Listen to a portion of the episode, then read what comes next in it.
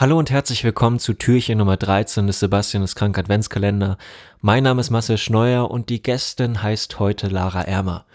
Lara ist unglaublich vieles. Sie ist Aktivistin, Kabarettistin, äh, Poetry Slammerin, immer noch Autorin, äh, macht Stand-up-Comedy, hat auch mal gerappt. Ähm, ich weiß nicht, was sie nicht macht, aber sie kann auf jeden Fall sehr gut schreiben und darum freue ich mich, sie jetzt ankündigen zu dürfen. Und ja, das ist ihr Text. Mein Text trägt den Titel Pferdemädchen. Diesen Titel habe ich tatsächlich von einem gleichnamigen Porno geklaut, aber keine Sorge, der Text selbst hat nichts mit diesem Porno zu tun. Er klingt folgendermaßen. Als Kind macht man ja manchmal seltsame Sachen, einfach weil alle sie tun.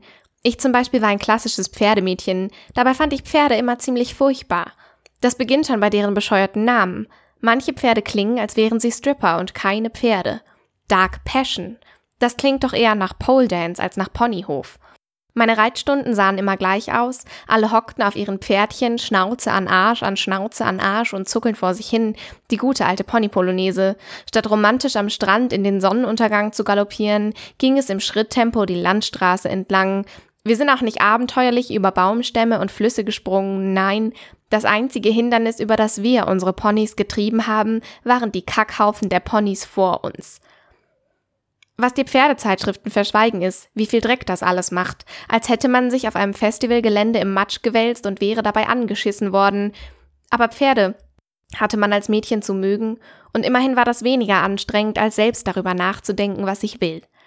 Als ein paar Jährchen später das Thema Körperbehaarung aufkam, war das ähnlich, da war sofort klar, die Haare müssen runter. Nur kann man sich ja leider nicht einfach mit dem Sparschäler glattschrappeln, nein, das ist deutlich komplizierter. Wenn man Hoden hat, geht das vielleicht noch, da bekommt man die eigenen Schamhaare auf dem Silbertablett serviert. Ich hingegen muss erst einmal verzweifelt versuchen, an meinen Brüsten vorbeizuschauen, und so stehe ich unter der Dusche und hebe ein Bein nach dem anderen, wie ein Dackel beim Pinkeln, oder ich gehe tief runter in die Sumo-Ringer-Hocke, vollkommen würdelos.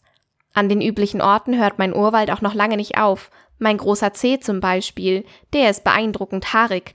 Das sind wirklich viele Haare auf sehr wenig Platz. Manchmal erwische ich mich dabei, wie ich beim Nachdenken geistesabwesend meine flauschigen Fußrücken streichle. Es ist also vollkommen richtig, dass ich mir das alles abrasiere. Im Leben ist es aber nicht immer so einfach zu benennen, was richtig und falsch ist. Bei UNO zum Beispiel darf man auf plus vier Karten noch weitere plus zwei Karten legen. Darüber zerbrechen jährlich tausende Beziehungen. Alle elf Minuten wird jemand Single über UNO. Oder aber die Frage, ob man die drei Fragezeichen oder TKKG cooler findet. Ich möchte an dieser Stelle kurz betonen, sollte jemand ernsthaft für TKKG sein, dann möchte ich diese Person bitte bitten, jetzt diesen Podcast auszumachen, weil du hast meinen Text nicht verdient. Das alles war nichts im Vergleich zur größten aller politischen Fragen, Tokyo Hotel, diese Band hatte man zu lieben oder zu hassen und eigentlich war beides keine gute Idee. Alle fanden Tokyo Hotel scheiße oder sie fanden Menschen scheiße, die Tokyo Hotel scheiße fanden und wow, hat mich das überfordert. Mir war diese Band total egal. Das Einzige, was mich bis heute beschäftigt, ist, was Bill Kaulitz sich eigentlich damals in die Haare betoniert hat. Als ich Bill Kaulitz das erste Mal gesehen habe, dachte ich, er wäre eine explodierte Version von Nina. Auch das Thema Körperbehaarung blieb leider nicht immer so herrlich einfach. Da kamen nämlich irgendwann irgendwelche Leute und haben beschlossen, dass Rasieren gar nicht mal so cool ist. Und ich habe das richtig persönlich genommen. Ich höre doch jetzt nicht einfach auf, mich zu rasieren. Dann hätte ich mich ja völlig umsonst meinem Leben lang zum perfekten Nacktmoll umgestylt. Seitdem ich das in Frage stelle, bin ich verwirrt, weil ich ehrlich gesagt keine Ahnung habe, ob ich mich von meinen Idealen frei machen kann. Darf ich mich als ach so emanzipierte Feministin jeden Tag rasieren? Und irgendwann habe ich mir gedacht, Schluss damit. Be brave, don't shave, probieren geht über rasieren, Rapunzel, lass dein Haar da unten. Und ich hab's gehasst. Es war kratzig, es war unangenehm und es war ekelhaft warm. Klar, könnte ich mir wenigstens einen pflegeleichten Streifen in der Mitte stehen lassen. Ich habe das ausprobiert. An mir sah es leider aus wie das Hitlerbärtchen unter den Intimfrisuren. Seitdem rasiere ich mich wieder. Ich werde wohl noch eine ganze Weile darüber nachdenken müssen, wie ich mit meinem Körper umgehen will, aber während ich das tue, muss ich ja nicht unnötig schwitzen im Schritt.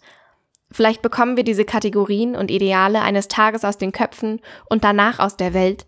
Und dann werde ich auf die Straße gehen und mit erhobener Faust feministische Parolen rufen, während mir der Wind durch meine glatt rasierten Achseln weht. Vermutlich werde ich mich nicht zu 100% wohl dabei fühlen, aber es wird okay sein. Und wenn ihr mich fragt, ist okay ein richtig guter Anfang. Vielen Dank fürs Zuhören.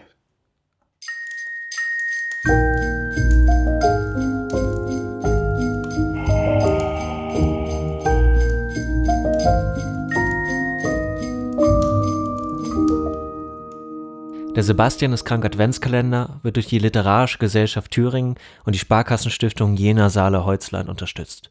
Musik von Philipp Herrmann.